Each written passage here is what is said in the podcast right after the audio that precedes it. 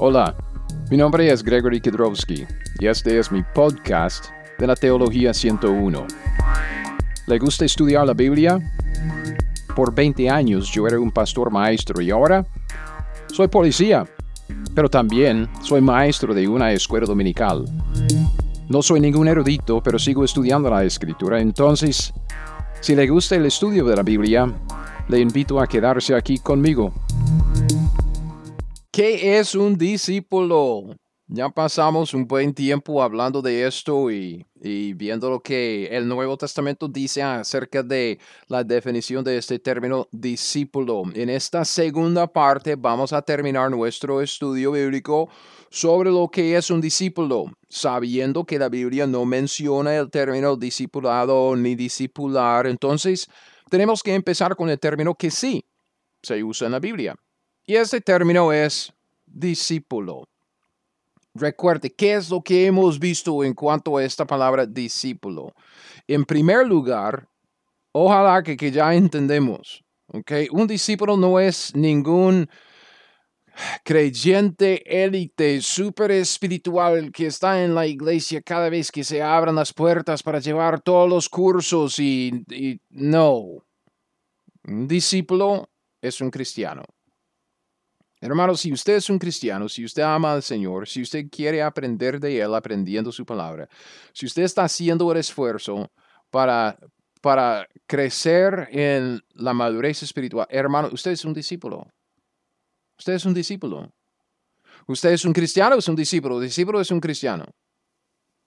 Entonces, ¿en dónde empezamos? Pues empezamos con algunas cosas, ah, viendo algunas cosas que nos ayudan a, mantener nuestro estudio en contexto. Necesitamos enfocarnos en el libro de Hechos, no tanto en los evangelios, sino en el libro de Hechos, si queremos entender el discipulado para la época de la iglesia antes del libro de Hechos, durante los, los evangelios, Mateo, Marcos, Lucas y Juan, tenemos varias cosas sucediendo que nos debe causar, no sé, digamos, nos debe señalar que, que, que, hay un cambio. Cristo estaba físicamente en la tierra. Esa es una de las cosas. Y cuando Cristo estaba físicamente en la tierra durante los evangelios, sus discípulos podían verlo, podían seguirle, oírle, tocarlo y ver cómo él actuaba, cómo, cómo hablaba con la gente, que podían ver su cara, hasta, hasta todo. Es muy diferente hoy en día porque no lo vemos, no está aquí en la tierra físicamente, está espiritualmente en nosotros por medio de su espíritu, pero no está físicamente aquí para que lo veamos. No andamos por vista, nosotros andamos por fe.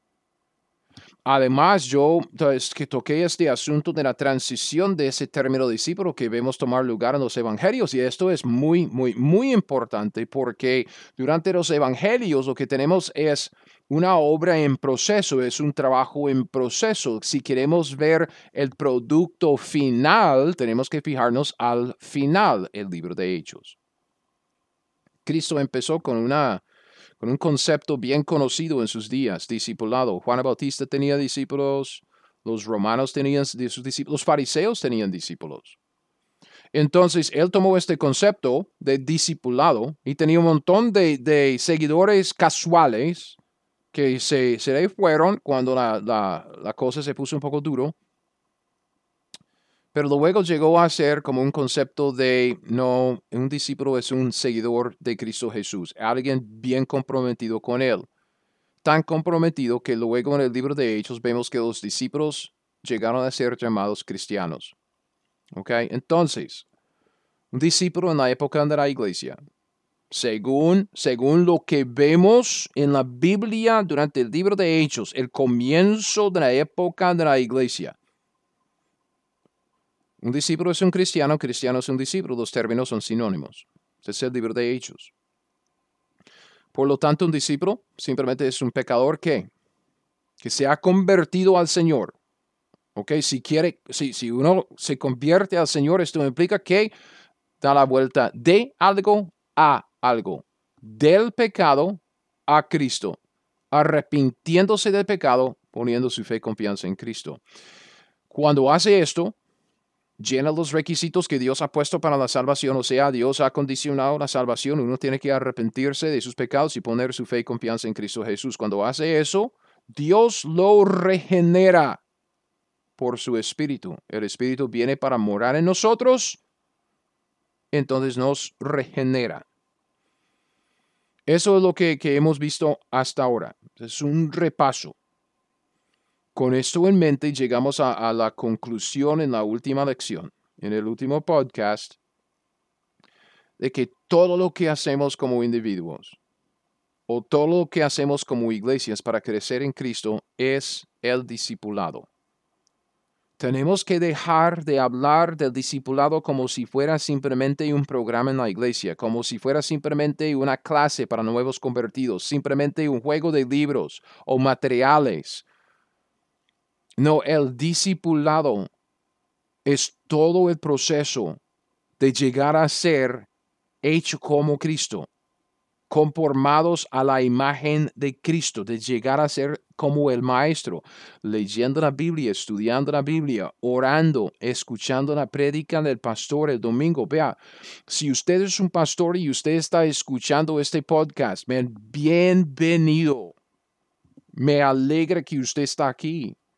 Y yo quiero decirle que cada vez que usted sube al púlpito para compartir la palabra de Dios que Dios le ha dado para su gente, hermano, usted está discipulando a los creyentes que Dios le ha dado. Está participando en el ministerio de discipulado. Está haciendo discípulos, edificando a los creyentes. Siga fiel, siga haciéndolo. Todo lo que hacemos para crecer en Cristo es el discipulado. El discipulado es la vida cristiana normal, es la norma que Dios ha establecido para todos los cristianos. Entonces tenemos solo un punto más para ver en este asunto de qué es un discípulo. Ya hemos puesto el contexto de eso de la transición en las dispensaciones, hablando de los doce, ya vimos una definición de, de qué, es, eh, es un discípulo, es un cristiano. Ahora, ¿cómo se ve? si podemos sacar algunas enseñanzas, y muchas de esas, estas enseñanzas van a venir del libro de Juan, ¿ok? El Evangelio de Juan, yo sé, estoy volviendo un poquitico a la, al ministerio de Jesús, pero él da una, una enseñanza muy específica acerca de varias cualidades que él quiere ver en sus discípulos. Entonces, no estamos fijándonos tanto en el modelo de, su discipulado en los evangelios, porque sabemos que él estaba físicamente entre los discípulos, ¿ok? Es diferente hoy. Lo que queremos es fijarnos en sus palabras, de lo que él dice de lo que quiere ver como cualidades de un discípulo, discípulo de él. ¿Ok? Entonces, un discípulo, para empezar, es alguien que está siguiendo a Jesús, eso lo sabemos, es como un aprendiz que sigue, imita a un maestro. Discípulo es alguien que está conformándose a la imagen de Cristo. Es un poco más todos los días, que está creciendo. Este es el plan de Dios para todos nosotros, conformarnos a la imagen de Cristo, Romanos 8:29. Es alguien Discípulo es alguien que está llegando a ser más y más como su maestro, menos y menos como la persona pecadora que era antes, ¿ok? Entonces, cuanto más esfuerzo invertimos en seguir a Cristo como discípulos, más y más llegamos a ser como Él. Recuerde, un discípulo es un cristiano, es alguien que, que está llegando a ser como Cristo en carácter y conducta. Okay. Lucas 6:40, discípulo no es superior a su maestro. Todo el que fuere perfeccionado será como su maestro. Este proceso entonces comienza con el evangelismo. Esta es la salvación, el arrepentimiento, fe, regeneración. Evangelismo, proceso continúa por el resto de su vida con la edificación. Porque nos edificamos en Cristo. Crecemos en la santidad, crecemos en la piedad, Crecemos conformándose a la imagen de Cristo. ¿Ok? Crecemos. Es por eso que me estorba tanto cuando oigo a la gente hablar de que no, ya me disipulé. Oh, ya terminé el discipulado. En serio, terminar el discipulado es llegar a ser como Cristo. ¿Es usted como Cristo? Entonces, yo creo que entre el dicho y el hecho hay mucho trecho. Nosotros no vamos a ser totalmente conformados a la imagen de Cristo hasta que Cristo venga por nosotros en el arrebatamiento, lleva a cabo esta obra y nos da cuerpos glorificados. El proceso de discipulado es de por vida. De por vida. Entonces, ¿cómo se ve?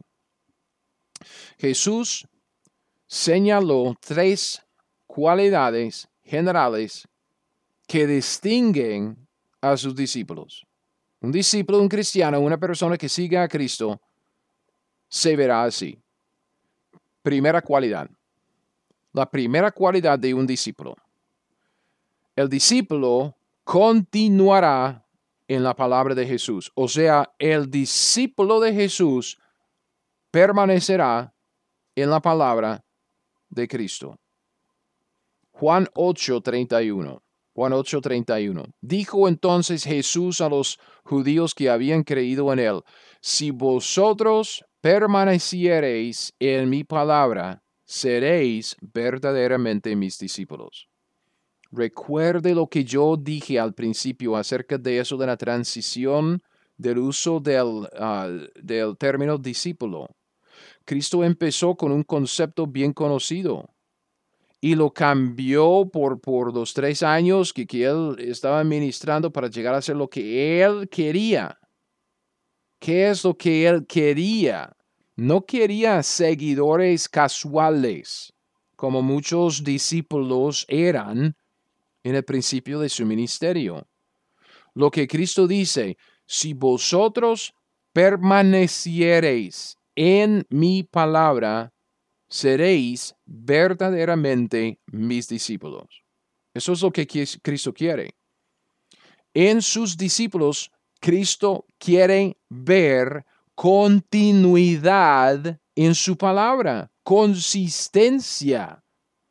Habrá consistencia en un caminar en la palabra, un estilo de vida que se basa en la palabra de Dios. Eh, cómo uno se comporta debe verse más y más como la Biblia. El discípulo no pone su mano en el arado para luego volverse al mundo.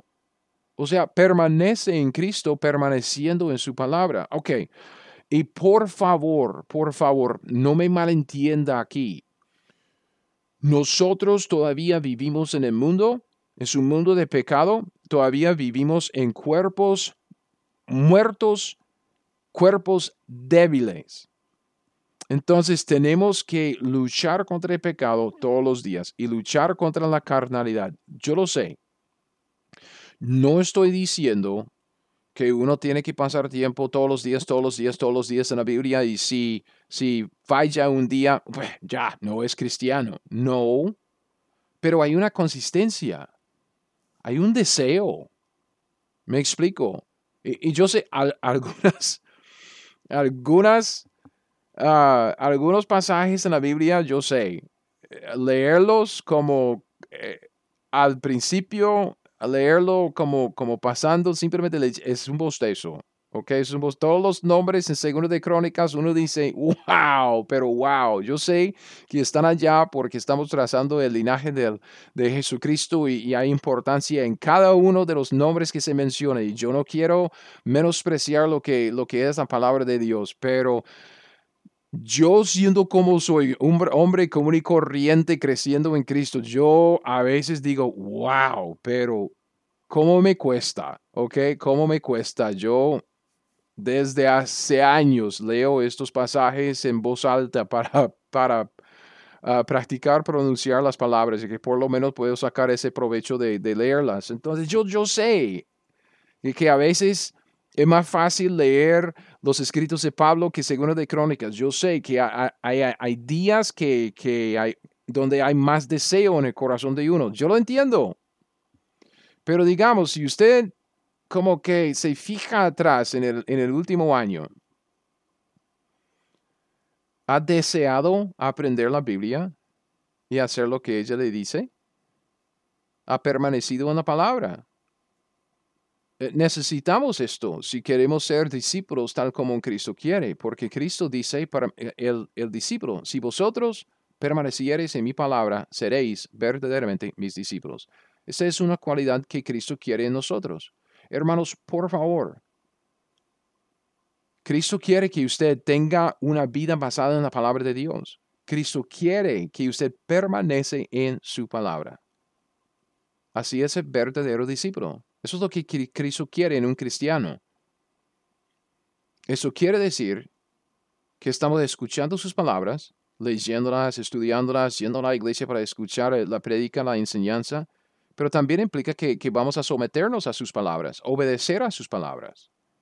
Porque así es como uno permanece y continúa en la palabra. No es simplemente oír la palabra y luego ya se me olvida y ya voy a vivir como, como me da la gana. No. Juan 15 del 4 al 9. Escucha lo que Cristo dice acerca de permanecer en Él. Lo que Él quiere para sus discípulos. Juan 15, 4 dice, permaneced en mí y yo en vosotros. Como el pámpano no puede llevar fruto por sí mismo si no permanece en la vid, así tampoco vosotros si no permanecéis en mí. Yo soy la vid, vosotros los pámpanos. El que permanece en mí y yo en él, este lleva mucho fruto, porque separados de mí nada podéis hacer. El que en mí no permanece será echado fuera para, como, como pámpano y se secará y los recogen, los echan en el fuego y arden. Y fíjese bien, este es el versículo 7 si permanecéis en mí y mis palabras permanecen en vosotros. Pedid todo lo que queréis y os será hecho. En esto es glorificado mi Padre, en que llevéis mucho fruto y seáis mis discípulos, así mis discípulos. Como el Padre me ha amado, así también yo os he amado, permanecer en mi amor. Entonces, obviamente nosotros estamos creciendo en este proceso.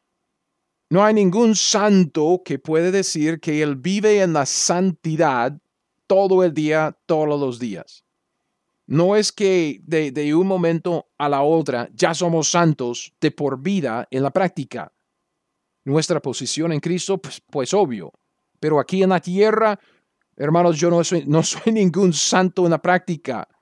Todavía estoy renovando mi mente, todavía tengo conducta que, que necesito someter a Cristo Jesús. Yo estoy creciendo en esto, en la santidad, igual que usted. Y todos vamos a meter la pata y fracasar y eh, eh, fracasar en esto de permanecer en Cristo. Caemos en el pecado y luchamos con la carne, luchamos con el mundo y el diablo, pero siempre habrá un elemento de consistencia, de continuar, de, permanecer, de, de coherencia en nuestra vida en el verdadero discípulo. Caemos en el pecado, caeremos en el pecado, hace que Cristo nos dé cuerpos glorificados, pero siempre seguiremos a Cristo. ¿Cómo? Aprendiendo su palabra, que, que haciendo que su palabra permanezca en nosotros y procurando vivir como conforme a lo que ella dice.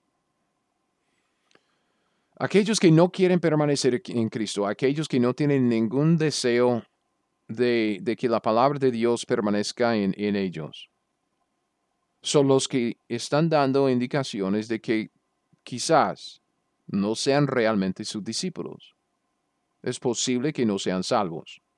Yo no soy Dios, usted no es Dios, entonces no, no, no, no póngase allá en el, en el lugar, en el ministerio de Dios y el Espíritu Santo. No. Sin embargo, puesto que Cristo dijo que sus discípulos permanecerían en Él, que su palabra permanecería en ellos, solo Él sabe. Pero yo le digo, la inconstancia en relación con la palabra de Dios, la inconstancia en alguien que dice que es cristiano, es algo que debe preocuparnos.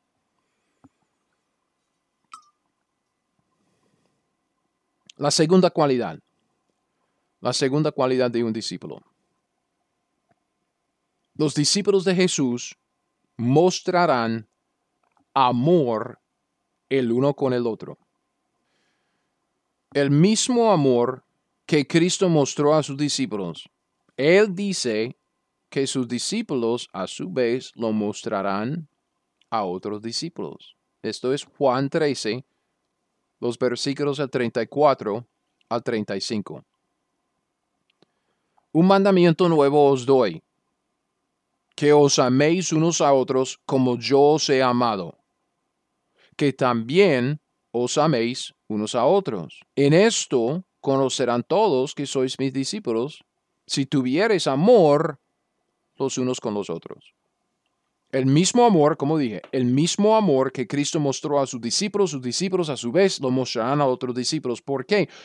Porque estamos siguiendo a Jesús, imitándolo para aprender de Él, para hacer como nuestro Maestro.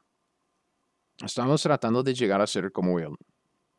Y Él amó a sus discípulos.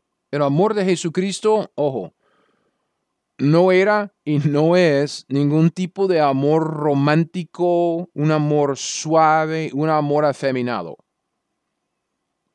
El amor de Cristo Jesús no era el amor de abracitos y un cafecito en Starbucks y un mufencito, un pancito, no. El amor de Cristo era y es un amor que procura lo mejor para todos, para suplir la necesidad más grande que los demás tienen. Él procuraba la gloria de Dios siempre, porque amaba al Padre, y procuraba el bienestar de los pecadores, porque los amaba. Jesús amaba a los inconversos tanto que los buscaba para salvarlos. Él vivió y murió para salvarnos, hermanos. Y yo prefiero un amor así que el amor de Starbucks y el pancito con el cafecito y el abracito. Por favor. Él me amó. Me buscó a mí para salvarme. Y Jesús amaba a sus seguidores tanto que les ayudaba a crecer y a llegar a ser todo lo que Dios quería que fueran hace lo mismo hoy en día por medio de su espíritu, la, escritura y la iglesia local. Los discípulos de Jesús debemos amarnos los unos a los otros de la misma manera. Si usted quiere amar al inconverso, sabe lo que tiene que hacer, tiene que buscarlo y evangelizarlo para guiarlo a la salvación. Así es como Cristo ama al inconverso, supliendo su necesidad más grande. Si usted quiere amar a los creyentes, a los otros discípulos, tiene que procurar su edificación, enseñándoles la palabra de Dios o ayudándoles de alguna manera a crecer en Cristo. No es un amor de suaves palabras superficiales y abracitos. Es un amor que busca la gloria de Dios y el bienestar del hombre para satisfacer sus necesidades más grandes. Y las más grandes necesidades que tenemos, primero la salvación y en segundo lugar la santificación, evangelismo y edificación. Aquellos que no aman como Cristo están dando indicaciones de que, quizás no sean sus discípulos. Otra vez, no estamos aquí para juzgar como Dios, Dios sabe, pero si alguien no tiene interés en evangelizar a los inconversos, pues ¿por qué no? Y especialmente entre nosotros, como Cristo dice, que os améis unos a otros. En esto conocerán todos que sois mis discípulos si tuviereis amor los unos con los otros. Si siempre estamos peleando entre nosotros, si no hay un amor que, yo pongo al lado el yo, el, eh, mis deseos y lo que yo quiero para procurar la edificación de otra persona, ¿cómo es posible que yo digo que yo estoy amando como mi maestro? Jesús dijo que conoceríamos a sus discípulos por su amor, por el amor de los discípulos, y el amor de los discípulos será como el amor de Cristo, no como el amor del mundo, no como el amor de la carne, no como el amor de los inconversos. Es como el amor de Cristo. Ok, entonces esta es la segunda cualidad de un discípulo. Primero, el discípulo de Jesucristo permanecerá en su palabra. En segundo lugar, un discípulo de Jesucristo mostrará amor hacia los inconversos por medio del evangelismo, sí, pero especialmente para con los otros discípulos. Y la tercera cualidad de un discípulo. Los discípulos de Jesús dan fruto. Juan 15, 8. Cristo dice, en esto es glorificado mi Padre, en que llevéis mucho fruto y seáis así mis discípulos. Ok, tengo cuatro cosas aquí, cuatro. Cuatro cosas en donde debemos llevar fruto. Y yo estoy simplemente yendo por encima de esto, pero solo piénselo, piénselo. Habrá fruto en un carácter como el de Cristo. Gálatas 5, 22 y 23. Más el fruto del Espíritu es amor, gozo, paz paciencia, benignidad, bondad, fe, mansedumbre, templanza. Contra tales cosas no hay ley. Si nos convertimos a Cristo, si nacemos de nuevo por la regeneración del Espíritu Santo, si estamos siguiéndole a Cristo, aprendiendo la Biblia para hacer lo que ella nos dice, va a haber cambios en nuestro carácter. Okay. Obviamente, y por favor, hermano, no juzgue a su hermano en Cristo porque a usted no le parece que él está creciendo suficiente en esta manifestación del fruto del Espíritu. Usted dice, pues ese hermano es muy cochino y no me trata con mucho amor, entonces no es salvo. Por favor, lo que debemos hacer es juzgarnos a nosotros mismos conforme a esto digamos. Piense en cómo era usted antes de convertirse a Cristo Jesús. Yo pues me convertí en 1988. Yo soy el mismo hombre. Yo honestamente tengo la misma personalidad. No estamos hablando de nada mágico, de que yo llego a ser otra persona. Dios no trabaja así. Cuando Pedro, durante los evangelios, estaba con Jesús, era como un cabeza dura, muy bocón, ¿verdad? Muy impetuoso. Cuando él recibió el nuevo nacimiento del Espíritu Santo en Hechos 2, ¿sabe cómo era? ¿Cómo llegó a ser después? Igual, el hombre era igual. Pablo tuvo que corregirle, lea Gálatas, tuvo que sacarlo y luego regañarle, corregirle, instruirle en la, en, en la justicia, porque el hombre se había equivocado. Ok. ¿Cómo era Pedro? Nacido de nuevo. El Espíritu Santo de Dios lo manda a compartir el Evangelio con Cornelio en Hechos capítulo 10. Cornelio y una casa repleta de gentiles perdidos. Pedro llega allá, se fija en esos hombres que están yendo al infierno. Y Pedro, ¿qué es lo que les dice? ¿Qué quiere? ¿En serio? ¿Qué quiere? ¿Qué quiere? Y ellos tienen que pedirle a él que les predicara el Evangelio. Entonces, no me diga, no me diga que cuando alguien se convierte llega a ser una persona totalmente diferente. No, somos las personas que somos según el diseño de Dios. Sin embargo, si usted se fija en cómo es ahora y cómo era antes de su conversión a Cristo Jesús, si usted es un seguidor de Cristo, usted va a tiene que decir, aunque es, es, es poquitico, aunque es poquitico, tiene que decir que hay más amor en su corazón hacia los inconversos, porque antes de conocer a Cristo, antes de convertirse a Cristo Jesús, usted no se preocupaba por los inconversos. Ahora sí. Hay más gozo por lo menos gozo puesto delante, porque usted sabe lo que le espera en la eternidad. Y esto le da paz, una paz que, que, no, que no tenía antes. Yo sé, hay mucho, corre, corre en el mundo, mucho estrés, eh, lo entiendo, pero en Cristo, al final de cuentas, usted dice, un día, un día de estos Cristo va a venir y ya. ¿Me explico? Paciencia, benignidad, bondad, fe. Hay más fe, más sedumbre, templanza. Entonces, vea, habrá fruto de un carácter como el de Cristo, ese fruto del Espíritu. Pero no debemos sacar esta lista para juzgar a los demás, para decir, yo no veo tanto amor en ese hombre, entonces él no es salvo. No. Y no debemos darnos palo tampoco.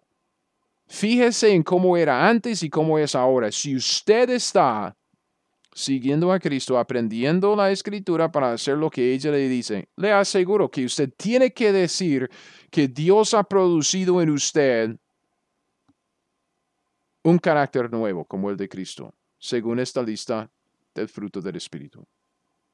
Además de fruto en carácter, habrá fruto en una conducta como la de Cristo, que estamos viendo la tercera cualidad de un discípulo. Los discípulos de Jesús darán fruto, ¿ok? Habrá fruto. ¿Qué tipo de fruto? Fruto de un carácter como el de Cristo y fruto como una conducta como la de Cristo. Primero de Juan 2.6. Primero de Juan 2.6. El que dice que permanece en él, en Cristo, debe andar como él anduvo. Listo. Debemos andar como Cristo anduvo. Va a haber fruto de una conducta como la de Cristo. Esto quiere decir que habrá fruto, en primer lugar, de arrepentimiento. O sea, va a haber una separación del pecado. Va a haber una separación de la mundanalidad. Va a haber una separación de, de lo que es, perdona la palabra, la porquería del mundo. Vea, Juan Bautista llega a la escena. Juan Bautista, uno de los hombres favoritos de, la Biblia, dice al ver él que muchos de los fariseos y de los saduceos venían a su bautismo, les decía, generación de víboras, ¿quién os enseñó a huir de la ira venidera? Les exhorta, él dice, haced pues frutos dignos de arrepentimiento. Y hermanos, si hay una necesidad en nuestras iglesias de hoy en día, la iglesia moderna, es esto, haced pues frutos dignos de arrepentimiento. Y usted dice, ah, pero eso es Juan el Bautista. Eso no tiene que ver con nosotros porque eso forma parte del Antiguo Testamento. No nos toca a nosotros. Segunda de Timoteo 2.19. Segunda de Timoteo, capítulo 2, versículo 19. Pablo escribiendo a Timoteo dice, pero el fundamento de Dios está firme teniendo este sello. Conoce el Señor a los que son suyos y apártese de iniquidad todo aquel que invoca el nombre de Cristo. Haga fruto digno de arrepentimiento. Sepárase del mundo, sepárase de esa porquería, sepárase de la carnalidad, sepárase de la apatía hacia las cosas de Dios, sepárase de eso, sepárase de este eso, menosprecio de la doctrina que hay por todos lados en la iglesia. Apártese de iniquidad todo aquel que invoca el nombre de Cristo. Habrá fruto de una conducta como la de Cristo. Habrá fruto de arrepentimiento, una separación de pecado. Y también esto quiere decir que habrá fruto de justicia. No es dejar de hacer lo malo. No, es, es hacer lo bueno. Es una vida recta. Primero de Juan 1.6. Hay varios versículos que, que, podemos leer de esto. Pablo dice, perdón, Juan dice, primero de Juan 1.6. Si decimos que tenemos comunión con Él, con Cristo, y andamos en tinieblas, mentimos y no practicamos la verdad. Un discípulo de Cristo Jesús practica la verdad. Es aprender la Biblia a hacer lo que ella dice.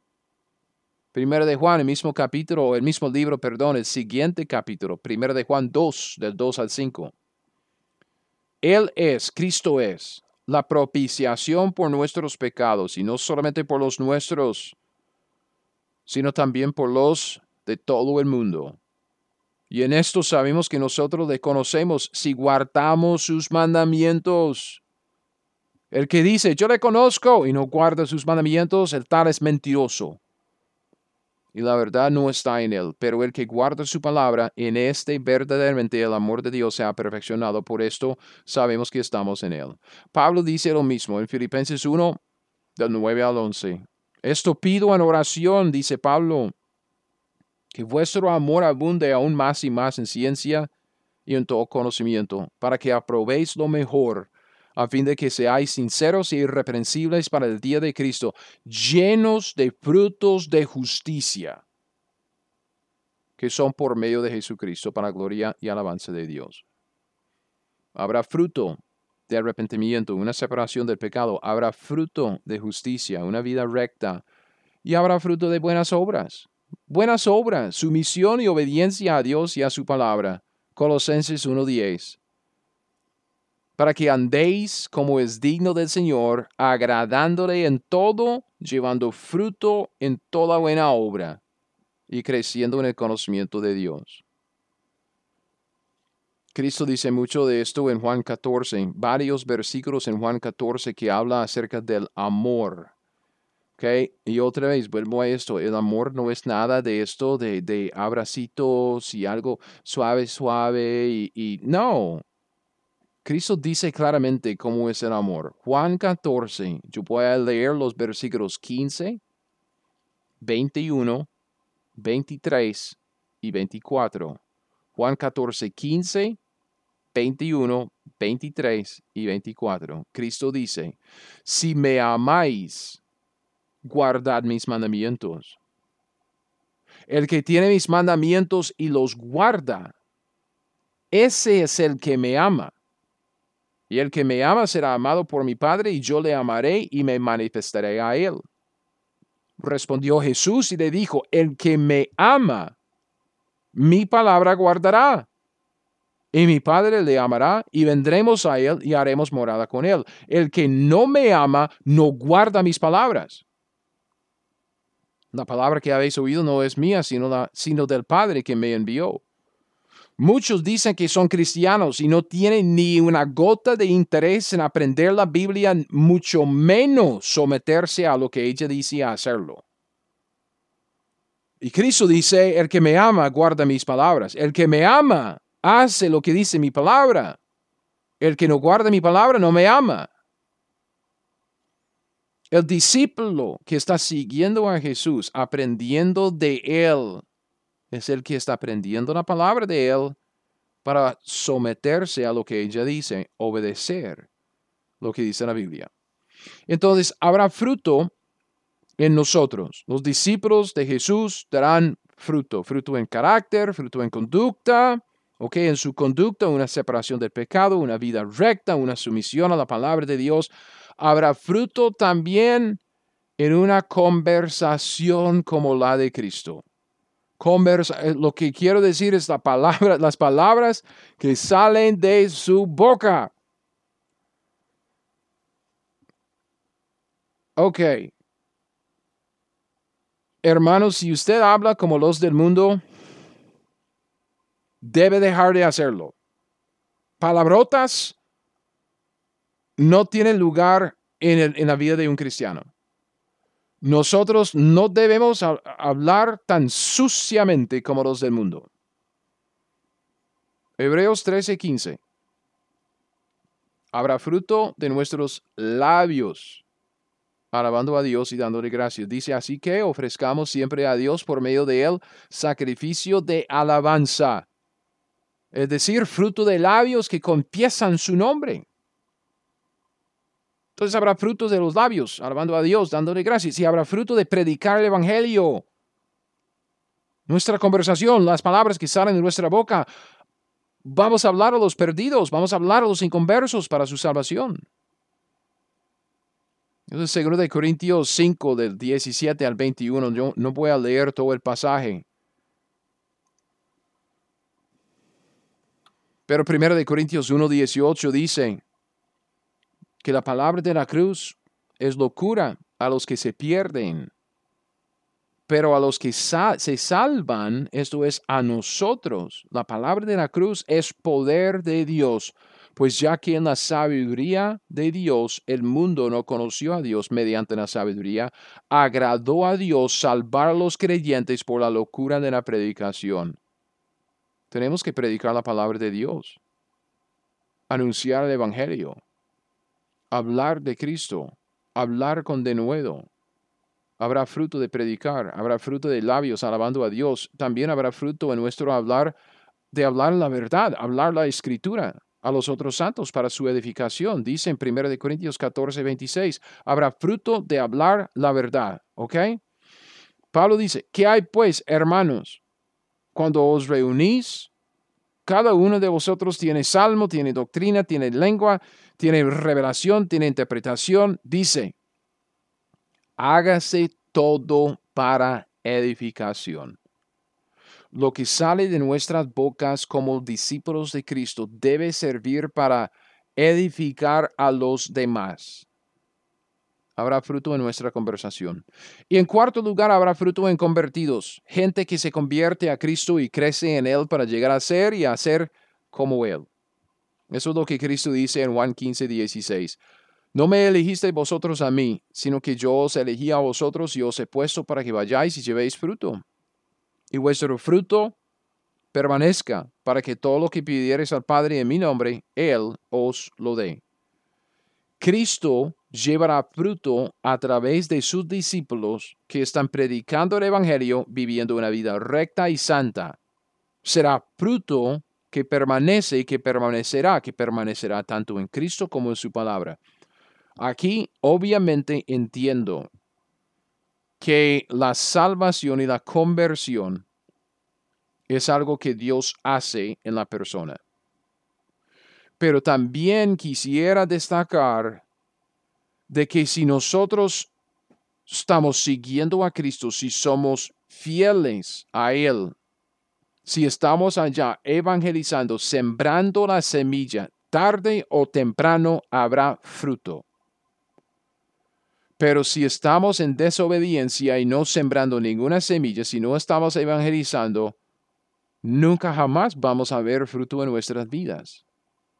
Entonces, habrá fruto de convertidos en el discípulo de Jesucristo, porque está siguiendo a Cristo, siendo un discípulo y tratando de hacer discípulos, y una parte de esta obra es el evangelismo. Estaremos sembrando semilla. Y cuanto más semillas sembramos, más oportunidad hay para que el Señor nos dé fruto.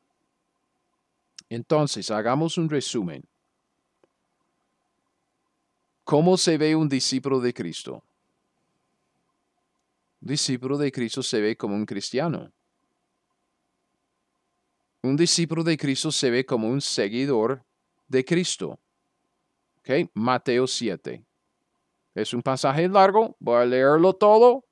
Lo siento mucho, va a tener que escuchar la palabra de Dios, pero piense en este pasaje lo que Cristo dice. Mateo 7, del 16 al 23. Por sus frutos los conoceréis. ¿Acaso se recogen uvas de los espinos o higos de los abrojos? Así todo buen árbol da buenos frutos, pero el árbol malo da frutos malos. No puede el buen árbol dar malos frutos, ni el árbol malo dar frutos buenos. Todo árbol que no da buen fruto es cortado y echado en el fuego. Así que por sus frutos los conoceréis. No todo el que me dice, Señor, Señor, entrará en el reino de los cielos, sino el que hace la voluntad de mi Padre que está en los cielos. Muchos me dirán en aquel día, Señor, Señor, no profetizamos en tu nombre, y en tu nombre echamos fuera demonios, y en tu nombre hicimos muchos milagros. Y entonces les declararé, nunca os conocí, apartaos de mí, hacedores de maldad. Obviamente en este pasaje hay un contexto muy, muy específico yo no quiero aplicar todo lo que dice este pasaje a nosotros. Está hablando acerca del reino de los cielos y también acerca de una enseñanza para los judíos, mientras que el rey de los judíos está ofreciéndoles el reino durante los evangelios, ¿ok? Bajo la ley de Moisés todavía. Sin embargo, lo que quisiera es sacar de aquí el principio general de que por sus frutos los conoceréis. No es tan difícil.